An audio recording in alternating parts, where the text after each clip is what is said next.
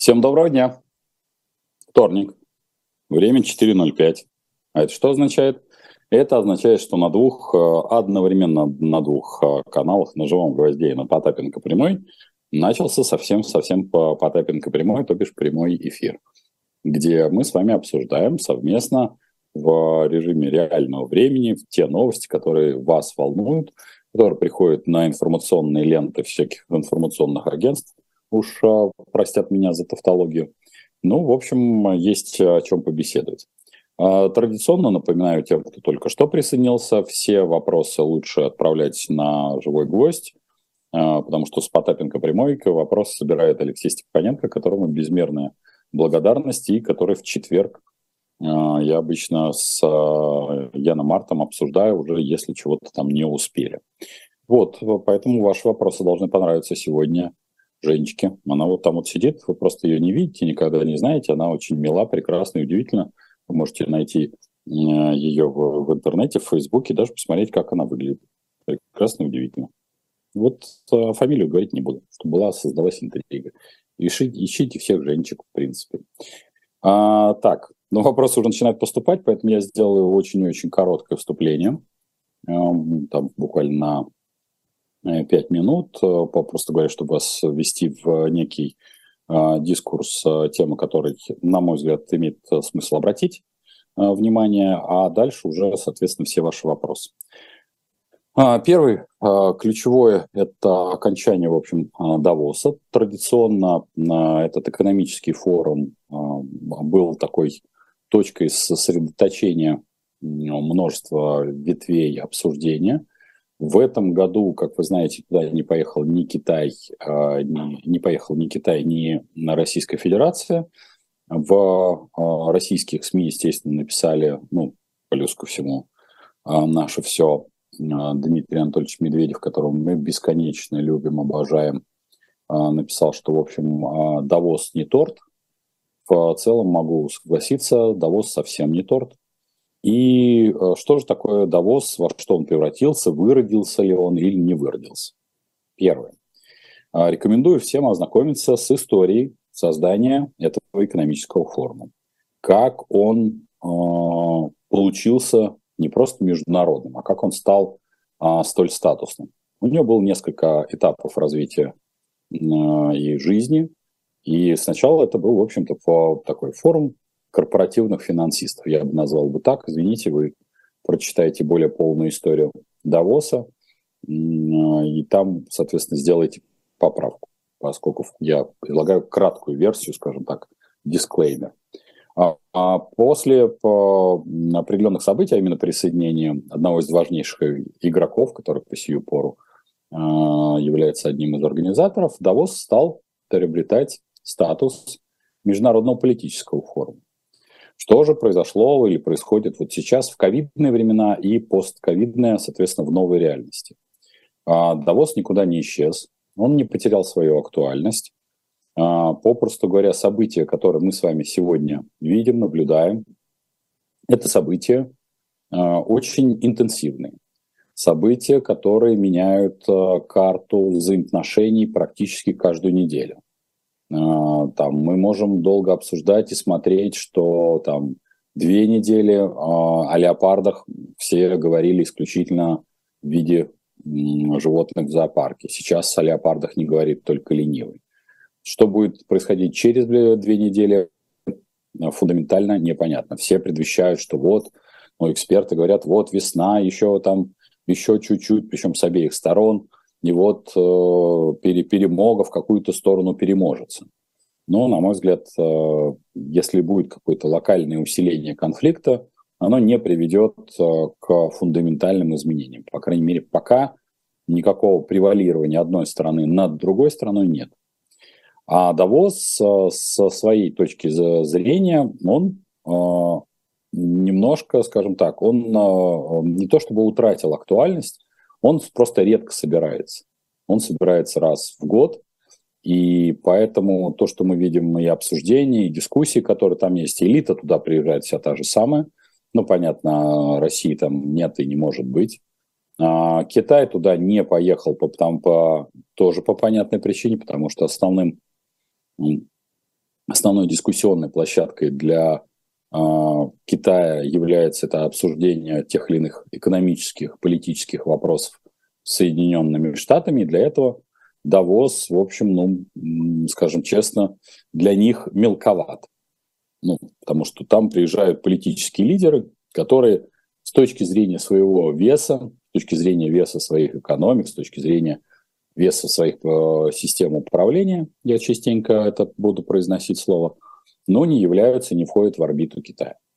Поэтому, если бы, например, организатор Давос проводили Давос чаще, то в целом Давос э, не потерял бы свою актуальность, но поскольку это затратное мероприятие и появилось огромное количество площадок, э, в том числе там и Совет Безопасности ООН, и обсуждения на платформе НАТО, и встречи в, в, на других юрисдикциях, то Давос, попросту говоря, получился встроен в ряд иных мероприятий. Поэтому Давос никуда не исчез и не исчезнет, на мой взгляд, он и останется этой площадкой. Ну, это будет, конечно, зависеть от организаторов, если они не сольют его.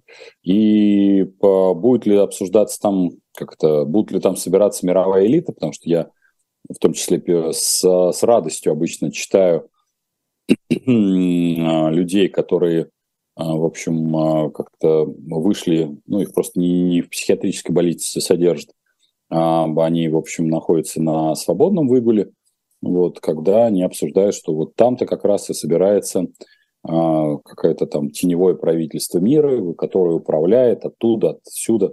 Ну, просто рекомендую, э, если бы этим людям хоть раз просто съездить в Давос, понять, что это деревенька, по сравнению с которой даже очень захудалый э, российский городок – это практически мегаполис, и посмотреть, в общем, даже на меры безопасности, которые принимаются в Давосе, я боюсь огорчить их, что э, с средней руки младший помощник старшего дворника в какой-нибудь мэрии, в общем, пафоса нагоняет куда больше. И только когда туда приезжают, ну вот, пафосно Россия, когда туда приезжают э, пафосно какие-нибудь эмиратские товарищи, вот тогда там начинается пафос э, сорения деньгами, вечерины и вот эта всякая требуха. Ну, в общем, неумение себя вести, оно присуще людям а с получившим деньги, как говорится, вот в руки и не понимающих, что с ними делать. Но это никак никоим образом не влияет на сам Давос. Поэтому Давос прошел стандартно, спокойно, без каких-либо, на мой взгляд, прорывов, э, которых не должно быть. Все остальное, ну как-то Давос с Рамштайном, это все про другое. Итак, я, э, в общем, короткое свое вступление про Давос вам закончил.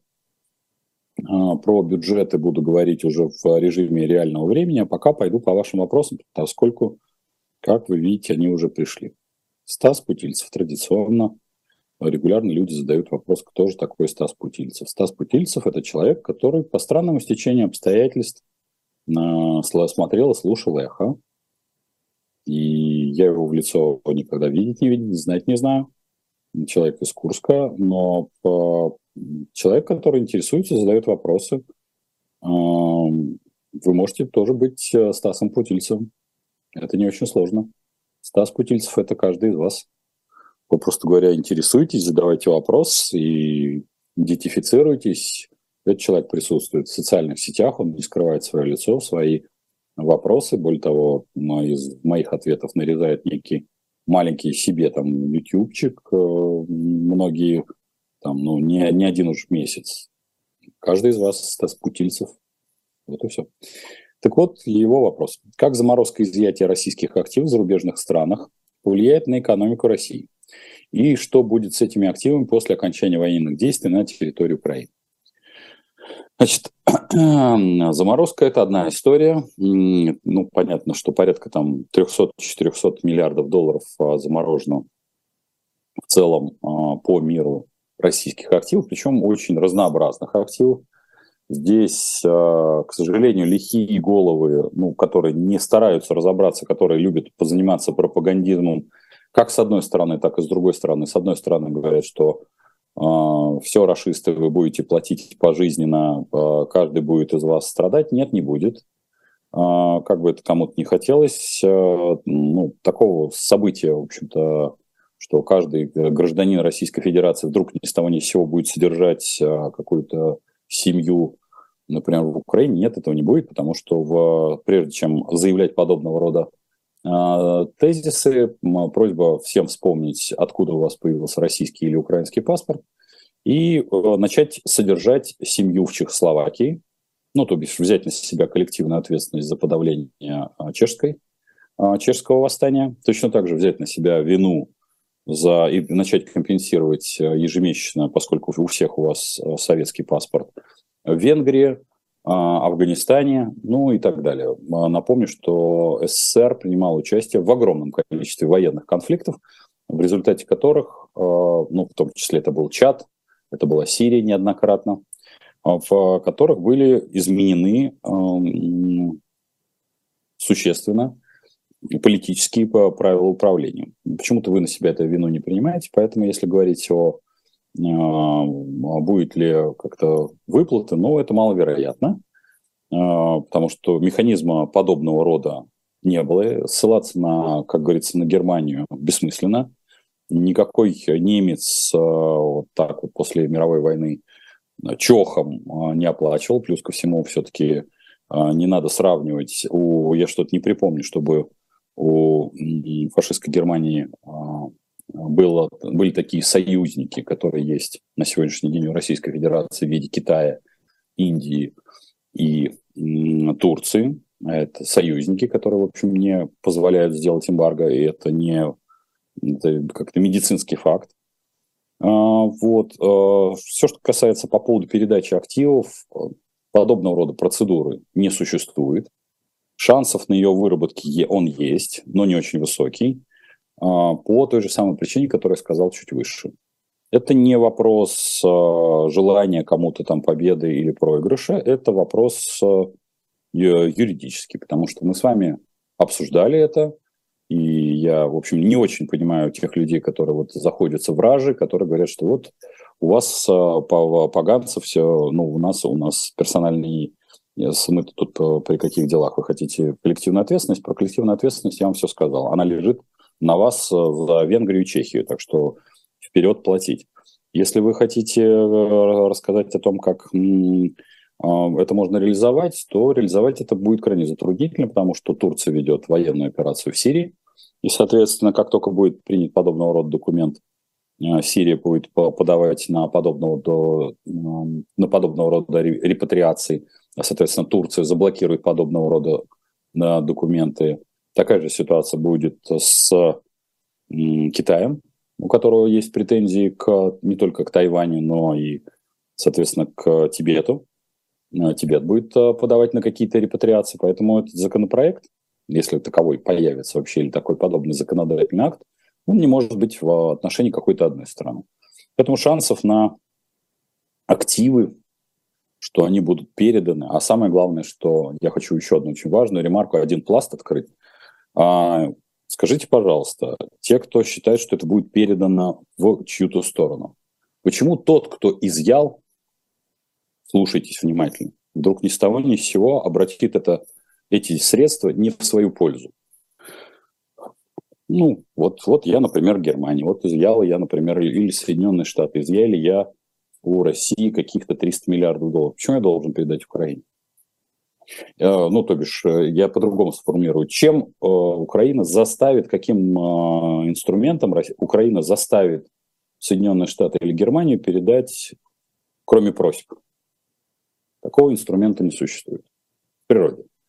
И поэтому я бы очень хотел, бы, чтобы градус подобного рода истерик, он как бы немножко снизился. И люди начали мыслить рацию. Поэтому инструментария подобного рода не существует. Если вдруг произойдет изъятие на что, в чем я очень сильно сомневаюсь, то шансов на передачу от себя, то бишь, ну, изъять к себе, если Штаты изъемут к себе, ну, в общем, это можно теоретически рассмотреть. Или там Германия изымет в свою пользу. Ну, там, для компенсации, в том числе и помощи, оказанной Украине. Для компенсации своей сложной работающей экономики. Поэтому вообще вот эта тема, это обычная спекулятивная тема, а, которая из разряда, как это, военной э, психотерапии, я это так в кавычки поставлю, потому что ни к, к психотерапии ни к чему это не имеет отношения, когда вот хочется уверить себя, что вот еще немного, еще чуть-чуть. Ну, мне кажется, что уже все более-менее адекватные эксперты уже не один раз объяснили, что ни весна, ни там, ни еще какой-то иной очень короткий срок не приведет э, к остановлению этой бойни.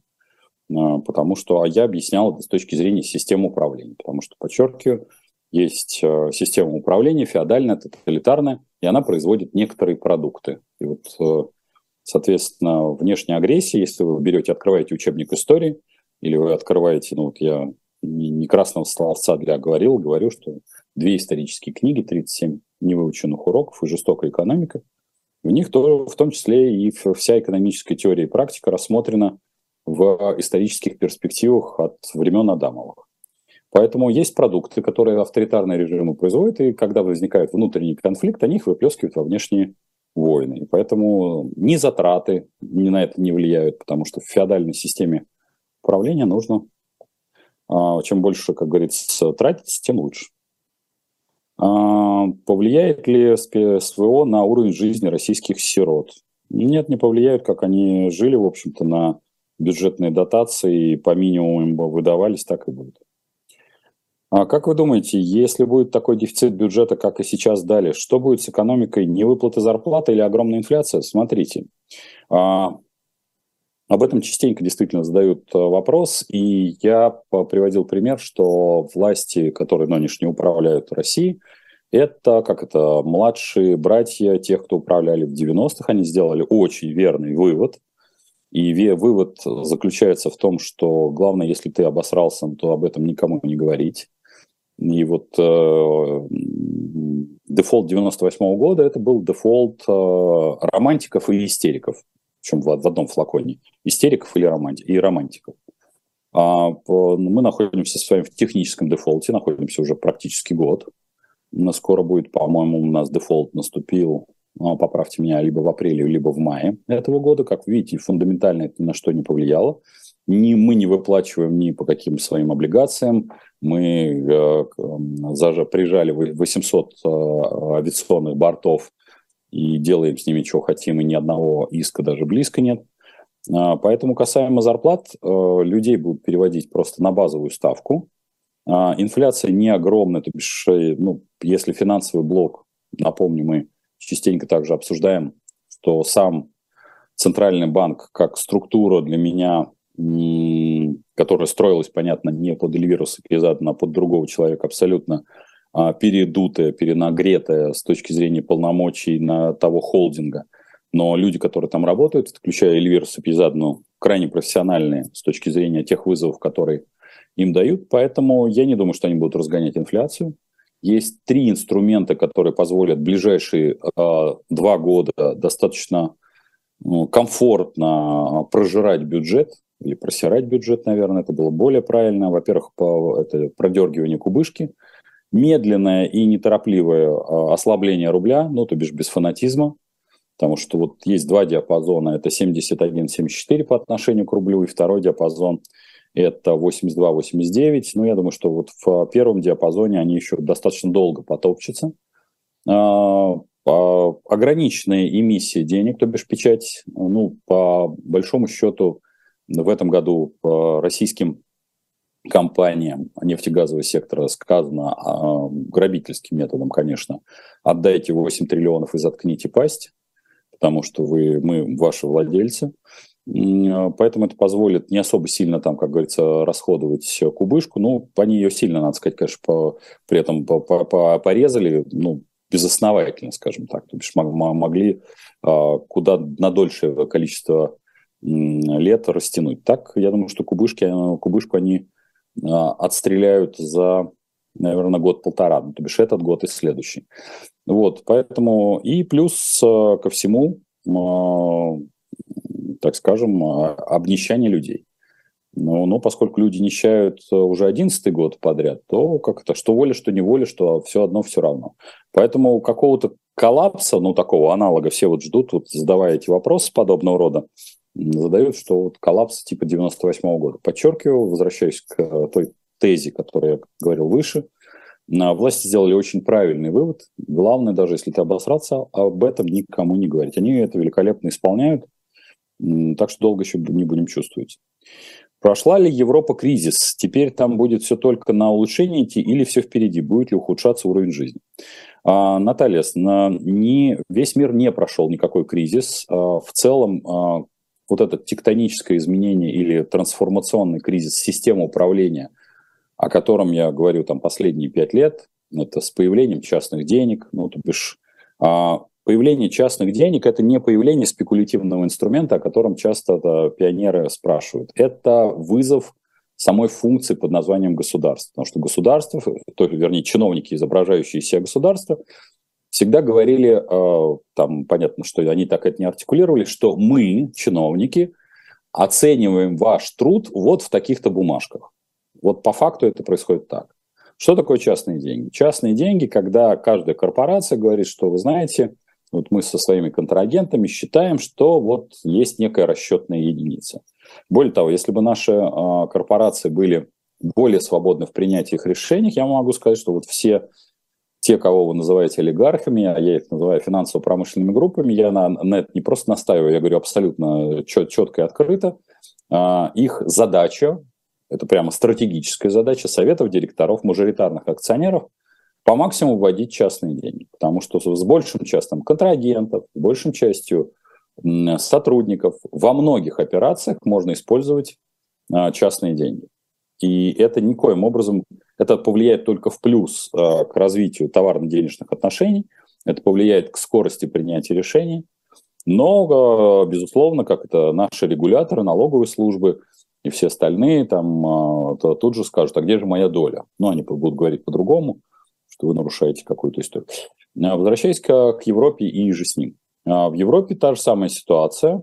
Бюджетный, э, значит, соответственно, дефицит э, бюджета, в общем, во всех странах во время ковида был надут колоссально. Э, в, в Канаде он увеличился, по-моему, 18 раз. Поэтому ни Европа, ни Соединенные Штаты, никто ничего не прошел. И ключевой вопрос для сегодняшнего дня – это вопрос спроса на энергоносители. Ну вот э, периодически начинаются разговоры о том, насколько Россия потеряла от санкций, влияет ли на это потолок цен. Ну, я э, периодически люблю вас отправлять э, почитать на господина Вакуленко. Вот у него вышла неплохая весьма статья, собственно говоря, которая показывает о том, что ну, то, о чем я тоже зачастую говорю, что не потолок цен на нефть влияет э, ключево на э, наш бюджет. А в первую очередь на нас влияет это спрос на внешних рынках. Э, мы сами все подрезали транспортную структуру, но и в целом экономика и Европы, и Соединенных Штатов, и Ближнего и Дальнего Востока, скажем так, она не восстанавливается теми темпами, которыми хотелось. Поэтому спрос на энергоносители падает. Поэтому касаемо э, и Европы, и Соединенных Штатов, все еще впереди. У нас там еще есть куда стремиться к дну. Другое дело, что адаптивные механизмы э, вот, э, к этим вызовам в экономиках, более ориентированных на рыночные рельсы, то бишь в того же Евросоюза, тех вот этих стран – тех же Соединенных Штатов, она, а, то есть там адаптационных механизмов больше. Поскольку у нас а, рыночную экономику пока еще, а, еще не грохнули, в госплан всех, в псевдо-госплан никого не перевели, но сама СВО, она закрепощает многие сферы деятельности, и поэтому там происходит как раз исключение рыночных механизмов. То есть не плоха не сама э, в, с точки зрения вот э, этих отраслей СВО, а принимаемые решения, ведущие для исполнения тех или иных задач в рамках якобы СВО, на самом деле в рамках исполнения абсолютных чиновничьих э, KPI. Ну вот э, одно из видео, когда Владимир Путин общается с Мантуровым, э, а там конфликт достаточно понятен, что э, Министерство промышленности естественно, выставляет условия производителям достаточно кабальные. И кабальные условия в первую очередь с точки зрения исполнения сроков производства, тех применения тех или иных материалов сырья. Что, ну, поскольку я общаюсь с промышленниками, они говорят, а мы просто не в состоянии вам гарантировать, потому что ну вот вспоминаем а, фильм а, или, соответственно, роман, по которому он написан «В круге первом», когда один из героев а, говорит, вот мы строим для э, Сталина тот, э, секретную связь, а у нас там э, хороших э, транзисторов нету, станок, э, соответственно, хрупнул, ну, то бишь там сломалась э, станина, а за это нам 40 вкручивают. Напомню, все это шарашки, да. Вот э, фундаментальная система управления российским государством, она не поменялась. И поэтому те же промышленники, которые сейчас пока находятся на свободном как бы выпасе, они, в общем, работают как в шарашке, ну, только без э, лагерей, без... Э, вот, а отношение к ним точно такое же. Вот, собственно говоря, весь этот конфликт, он именно в этом. Поэтому Мантуров не может заключить договора с заводами, потому что те отказываются заключать на таких, на подобного рода кабальных условиях а они не могут э, исполнить э, по причине того, что у них есть, как бы это кому-то не хотелось, э, и не только иностранные комплектующие, но и технические средства, и программное обеспечение, и сырье, и материалы. И многие решения были, в общем-то, прямо или косвенно завязаны даже зачастую с дружественными странами, но которые сейчас отказываются работать или, в общем, сторонятся всячески взаимодействия с этими заводами. А, понести в конечном итоге и, подрас, грубо говоря, подрастрельно идти директорам заводов. Так что вот тут, э, как говорится, в круге первом а, мы видим с вами в реальном режиме времени. Поэтому все, что касается Европы и России, будет ли впереди, оно у нас все еще впереди. 23 год, он лучше, он хуже 22 но лучше 24 -го. А, интересна ваша рекомендация мне самоучки, программисту 1С, для получения бизнес-образования, для того, чтобы разговаривать с бизнесом на одном языке. 52 года. Андрей, а, видите ли, в чем дело? Это не вопрос бизнес-образования. Бизнес-образования как такового не существует. Проблема а, в любых так называемых бизнес-школ в том, что подменяется вещь, называемая бизнесом, навыковыми вещами. То бишь вас учат там маркетингу, бухгалтерскому учету, финансовому учету, финансовой грамотности и всем остальному. По отдельности это являются элементами э, бизнеса, но в, в купе нет э, ни одного, э, нет вот этого пазла, который скажет, что бизнес состоит именно из этих элементов. Он может состоять из элементов маркетинга, а может не, не содержать элементов маркетинга. Это вещь не обязательная, и вы просто убьете это время. Для того, чтобы работать, ну, вот поскольку я так понимаю, вы хотите э, заниматься в области бизнес-аналитики, э, ну, вы можете попробовать получить э, там какую-то степень обучения. Я могу сказать, что э, я получаю сейчас в Key West University, несмотря на то, что мне тоже там, как и вам, 52 года, э, степень MBA в области бизнес-аналитики, но мое целеполагание, оно несколько в другом мое целеполагание в области того, чтобы понять, как преподается, как э, ну, излагается система э, образования, э, какие кейсы применяются, какая методология. И могу сказать, что с точки зрения применимости к реальному бизнесу, ну, в общем, это все вещи, как бы имеющие друг к другу отношения, но не транспарентные. Почему зачастую меня-то и привлекают как раз со стороны бизнеса общаться быть таким посредником между бизнесом и айтишником. А, причина весьма прозаична. Как раз а, в, в базисно, я инженер, конструктор, технолог, как раз человек, который строящий систему, ну и предприниматель, понятно. А с другой стороны, соответственно, вот э, программисты, они живут в, в своей среде.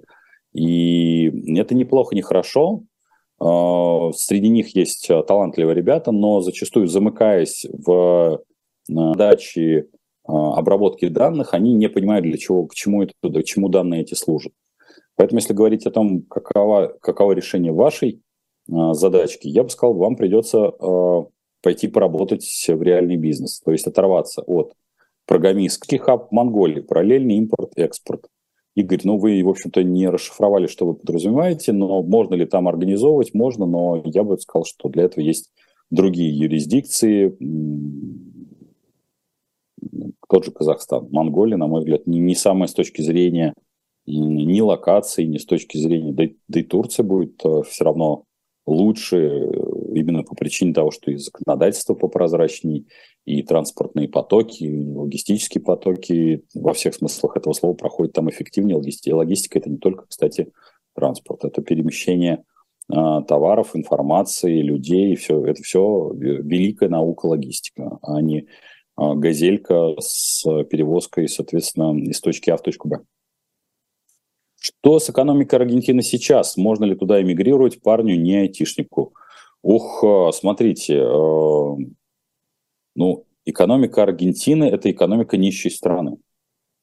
Поэтому иммигрировать технически туда можно, но найти там заработок будет крайне проблематично. Не тешьте, как бы вам этого не хотелось, ибо мне бы этого не хотелось, но никаких гаваней, где вас ждут с распростертыми объятиями, и вам не придется начинать с посудомойки, их в природе не существует. Есть э, два крупных, по сути дела, по факту рынка э, труда, которые, ну, с одной стороны, очень иммигрантские легко принимают, достаточно легко, я в кавычки все-таки поставлю, это Соединенные Штаты и Германия.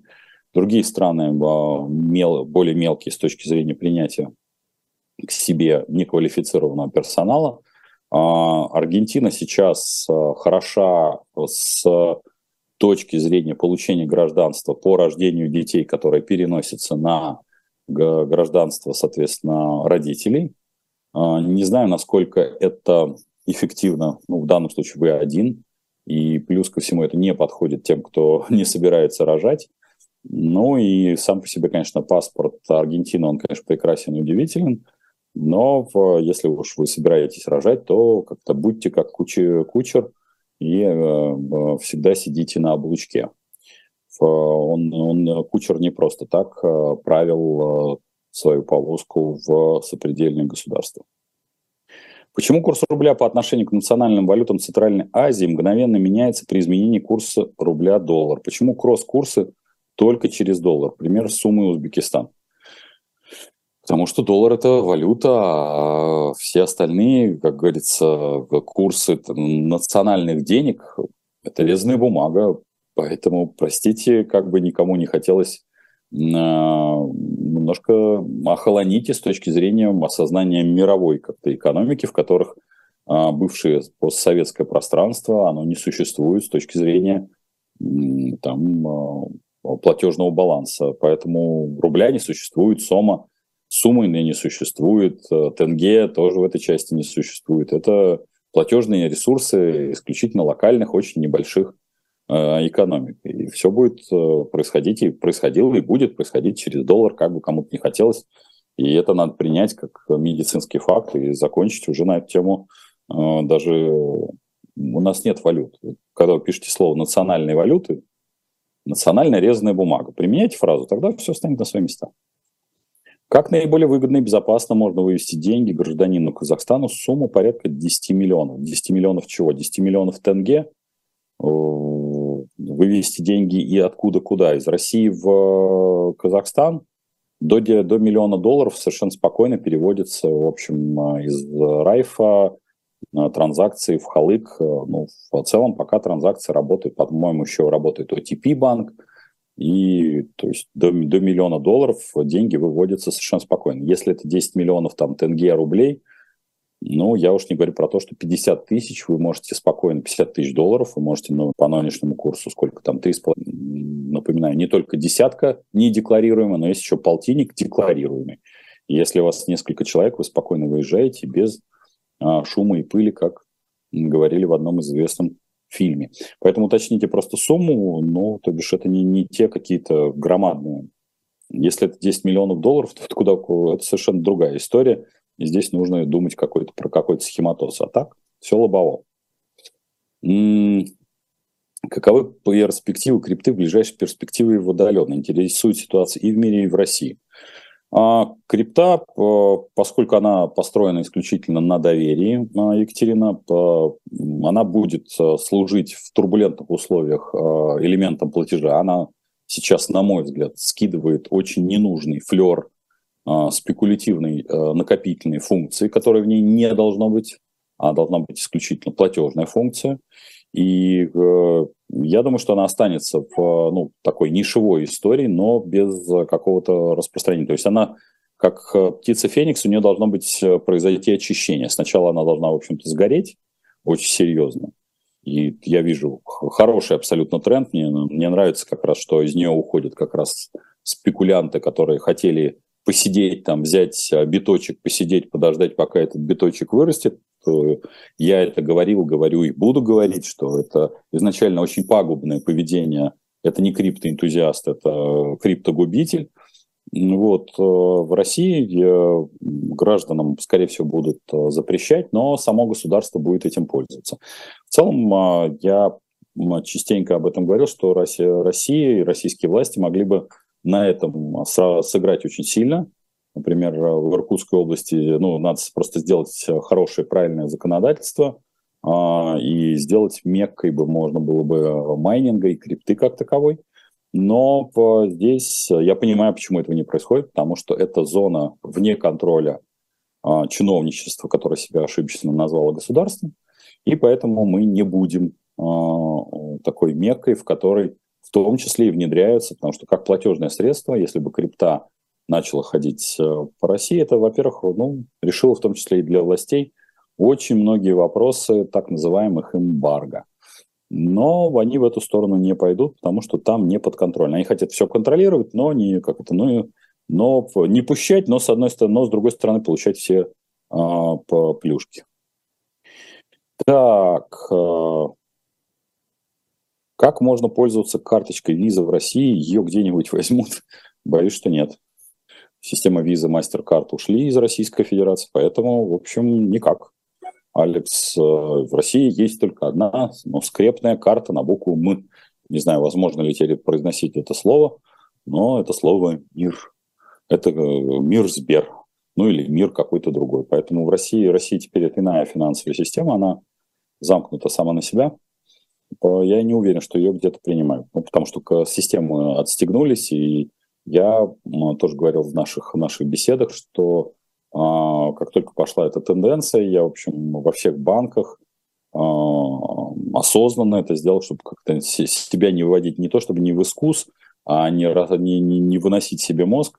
Я поздавал карты, которые не на, с логотипами иностранных а, платежных систем, потому что у меня есть отдельно платежная система других банков иностранных, и есть э, наш отечественный мир во всем мире. Так что так вот. Э, каким вы видите финансовый мир через 10 лет? Будут ли какие-то масштабные изменения в финансовом секторе и в экономике в целом? Ух, Максим, это же я, вот если бы я мог заклад, заглядывать так далеко, нет, Максим, я ничего вот, э, как-то ни в какую сторону передвинуть рычажок не могу.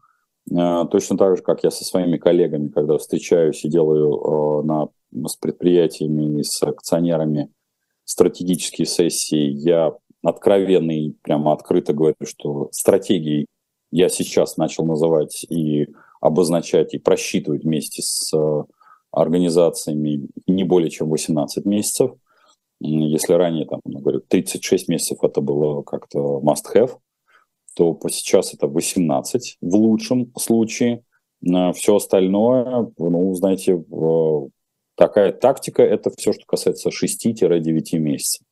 Поэтому через 10 лет я так далеко не заглядываю, у меня таких расчетов нет, просто в этом нет необходимости.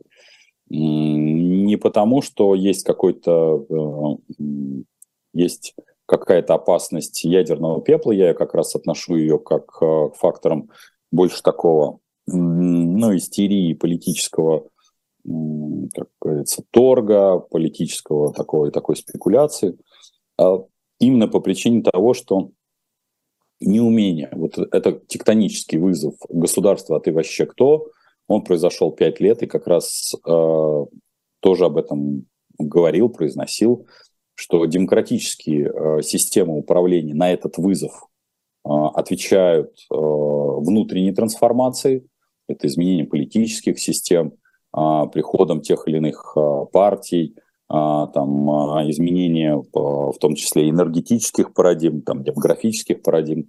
А авторитарные системы выливают внутренние комплексы, внутреннее напряжение на соседние государства. Это относится к, ко всем режимам, близким к авторитарным. Потому что у нас конфликтов ну, за последний, вот за предыдущий год Азербайджан, Армения, да, Турция, Сирия, Китай, Тайвань, Россия, Украина.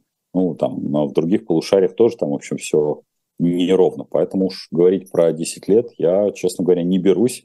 Нам бы как-то разобраться с ближайшими, на ближайшим 23-24 годом.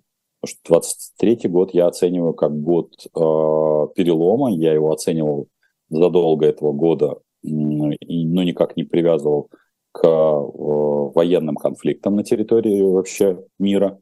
Я говорил о том, что там, например, в России должна там быть хунта, что должен прийти, можно найти очень-очень старое интервью, что должен быть гомункул такой, у которого националист, военный и, соответственно, ультралевый. Вот, собственно говоря, сейчас вы видите весь вот этот э, гомункул, он, в общем-то, образовался. Поэтому я так далеко не заглядываю, простите, не имею хрустальный шар потерял. Я только считаю, у меня вот даже сейчас висит несколько табличек в Access и в других базах данных, которые, в общем, простраивают модели. Я только модели умею строить, больше ничего. Так, э, как вы считаете, цифровые деньги нам нужны или это цифровое рабство? Будет у нас система рейтинга, как в Китае? А в Владимир Епифанцев. Э, смотрите, Владимир, э, маловероятно, потому что для цифрового рейтинга, как в Китае, ну, предыдущий вопрос я ответил, что с точки зрения э, штуки, которая ошибочно называется государством, по нормальному для обхода наложенных санкций как раз использования в качестве именно платежного средства нужен даже не цифровой рубль, а принятие к активному использованию всех э, цифровых активов, но при этом, я подчеркиваю, это с одной стороны. С другой стороны, поскольку это система, да, вещь для властей не очень понятная, они, э, что называется, в пейджер до сих пор распечатывают, э, и это просто архаика в сознании, им надо обязательно всех напрячь и за, за, за, за, за, закабалить. Поэтому я не вижу вот здесь шансов на развитие. А система рейтингов, для этого нужна очень серьезная система технического обеспечения, не только распознавание лиц, ну, скажем так, если мы распознавание лиц еще в метро в московском, которое крайне высокотехнологично мы с вами можем видеть, мы можем видеть в а, большей части московского транспорта, то боюсь, что вот а, такого количества камер такого количества систем слежения в а, других городах-миллионниках, ну, Москве и Санкт-Петербурге, понятно, это отдельные государства, я боюсь, что мы с вами не увидим. А по странному стечению обстоятельств, если ты хочешь, ну вот если предположить, что будет там цифровое рабство, цифровой рейтинг какой-то, система рейтинга, как в Китае, достаточно будет отъехать в подмосковные города и, в общем, ты для потерян для большого брата. Там, в общем, будет все сложно с распознаванием. Поэтому я сказал бы, что шансов на подобного рода события он э, ничтожен. Поэтому не бойтесь большого брата. Э, просто не надо передавать свои сведения, конечно, налево-направо, э, входить по э, там, платить лицом и же с ним, потому что ни к чему э, вам накапливать ненужную против себя Э, кэш ваше все. Помните об этом, и, и да пребудет с вами счастье. Так, э, в России будет ли дефицит бензина или рост цен в ближайшие годы? Слушайте, ну насчет э, дефицита бюджета его можно устроить искусственно, потому что все, что касается производства бензина, нефти, как вы понимаете, у нас залейся, и ключевым фактором вызова будет являться э, возможность э, перегонки, то бишь модернизации, в том числе э, перегонных э, заводов. Они у нас достаточно современные, но э, если есть нефть и поскольку перейти на технологии самоварения, то бишь э, перегонки нефти в бензин куда более примитивными средствами, да, это приведет там, к ухудшению экологии, это приведет к ухудшению штуки, которые вы называете качество бензина. Это будут работать двигатели только на, скажем так, с минимально примитивными используемыми технологиями. Поэтому я не верю, что у нас будет, ну, не искусственный, а вот такой естественный дефицит бюджета. В искусственный я верю всегда, потому что, подчеркиваю, шесть вертикально интегрированных нефтяных компаний, они, по-моему, только одна у нас полугосударственная, это Лукойл, все остальные абсолютно государственные. А, в нашу систему управления я верую АКИ Э, верую в хождение по, по воде. Э, я не сомневаюсь, что это возможно, абсолютно легко, просто щелчком пальцев. Поэтому могу сказать, что дефицита я не ожидаю, э, но если говорить о возможности роста цен, да, он, конечно, будет, потому что нужно как-то компенсировать те выпадающие доходы, а пока что у нас ну, не, не было еще ни разу такого эффекта, чтобы у нас цены на бензин падали. Вне зависимости от того, растут цены на, эм, там, на какие-то то составляющие. Потому что в бензин, бензин это нет. Это же прекрасно. Как в водке, водки нет. Зачем нам вообще вся ну, вот это вот эти какие-то промежуточные звенья? Я вообще считаю, что надо просто приезжать, например, или приходить в магазин и сначала платить за водку, там, по-моему, 26 рублей, 30 рублей за бутылки, а остальное вот прямо акцизами просто конкретно, знаете, как QR-кодами сразу отправлять в министерство и ведомство. Такая же ситуация, поскольку там, конечно, составляющая чуть э, в лучшую сторону по отношению к бензину.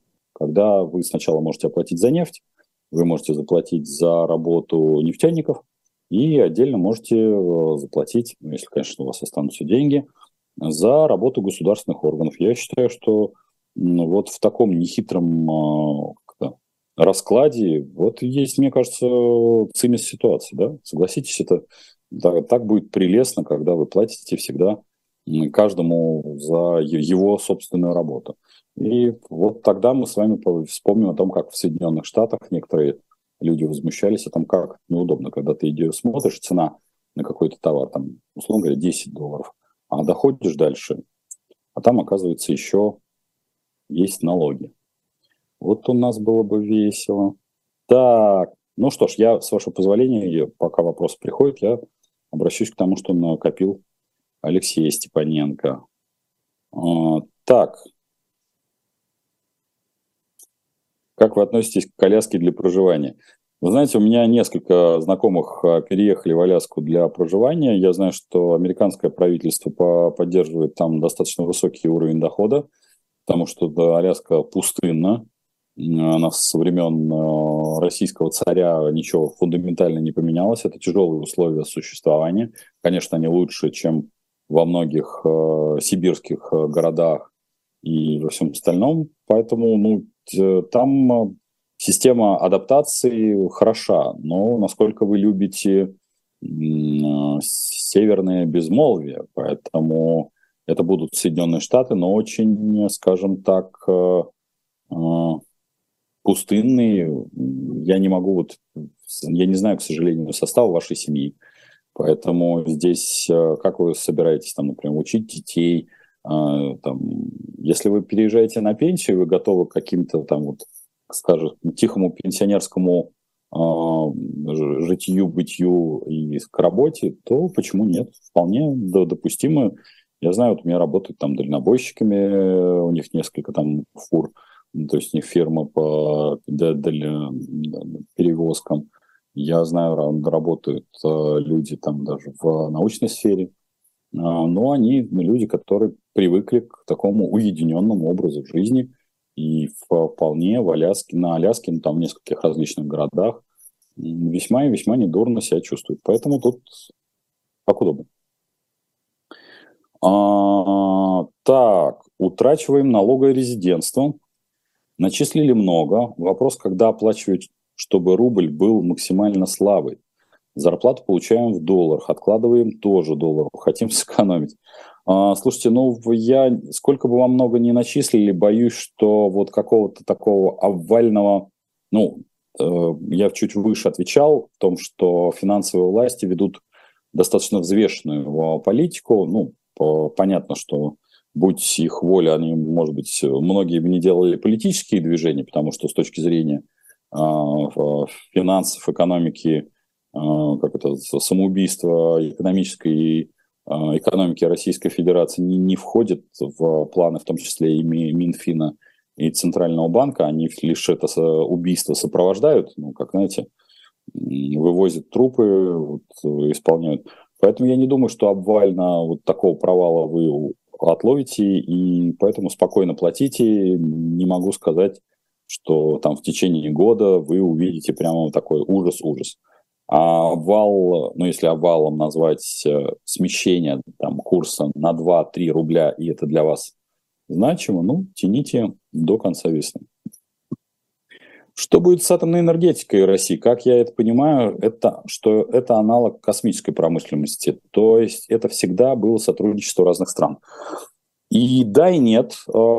Ну, скажем так, э, Росатом и в целом наследие, которое оказалось у Росатома после э, распада Советского Союза, по факту это такая основная часть осталась как раз Росатома. При этом, да, э, я с, поскольку вы, наверное, слышали, что неоднократно с самого начала я говорил, что до тех пор, пока Евросоюз не изменит энергетическую парадигму и не будет переходить э, с газовой энергетики на энергетику ядерную не, возобновляем. Возобновляем сама своей чередовой, должна развиваться, это никуда не девается. Одного спорт, курение не помеха. А, но по как раз следующая итерация это как раз ядерный. И я тоже про это проговаривал, поскольку, э, опять-таки, ну, исключительно по инженерной части, с, со своими коллегами, некоторые из них работают э, как раз в, на, в Росатоме, кто-то работает на ядерных станциях. Вот, э, там э, в целом Россия на очень хороших позициях, скажем честно. Если бы не было политического давления, то я считаю, что атомная энергетика, по постройка ядерных реакторов, Россия могла бы на этом зарабатывать, ибо это была бы одна из отраслей очень высокотехнологичных, очень наукоемких, очень развивающих в целом промышленность различную, Э, с точки зрения экспортного потенциала. К сожалению, э, вот Росатом и вообще в целом вся э, эта область инженерии, скажем так, находится вот под гнетом именно неправильных принимаемых и политических решений, потому что для атом вообще в целом требует интеллекта. Он большое, большое количество энергии требует точно такой же большого, большой ответственности. А человечество вообще боится э, большой ответственности, ему попроще вот паровоз э, более понятен. На расщепление ядра неплохо, нехорошо. Это технология, но технология, которая требует ювелирной, я подчеркиваю, ювелирного соблюдения стандартов. Э, и здесь чем меньше человеческого фактора, тем лучше. И когда вот вы задаете вопрос, что будет с, атомной энергетикой как таковой промышленностью, это вопрос, конечно, в электронике, потому что большую часть электроники, измерительных приборов, э, ну, это, да, действительно сотрудничество больших, большого количества стран, и там в том числе с Соединенными Штатами, и с э, Германией. Сейчас оно э, носит обходной характер, в общем, раз, э, говорить о развитии я бы не стал. Я бы стал бы говорить о том, что происходит медленная стагнация, очень неприятная стагнация, потому что э, ядерная энергетика, ну вот особенно с тем, что понятно сейчас еще пока говорить в это рано, но даже первые опыты, э, они, конечно, не дают возможность получить э, энергии больше, чем затрачено, хотя это первые опыты, но невозможно это пока снять, то бишь получить в промышленное использование.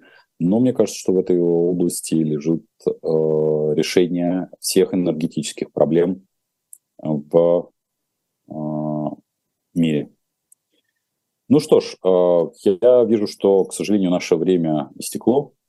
Я был рад вас всех видеть. Надеюсь, те, кто подключится в четверг. И, кстати, помните, что с 15 по 22 мы едем в ЮАР, и за это все на финверсии есть.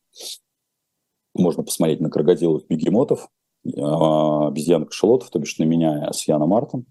Поэтому я вас всех приглашаю, буду рад вас видеть. Ну, а каждый, каждый вторник мы в говно традиционно на Потапенко прямом, ну и на живом госте. До встречи.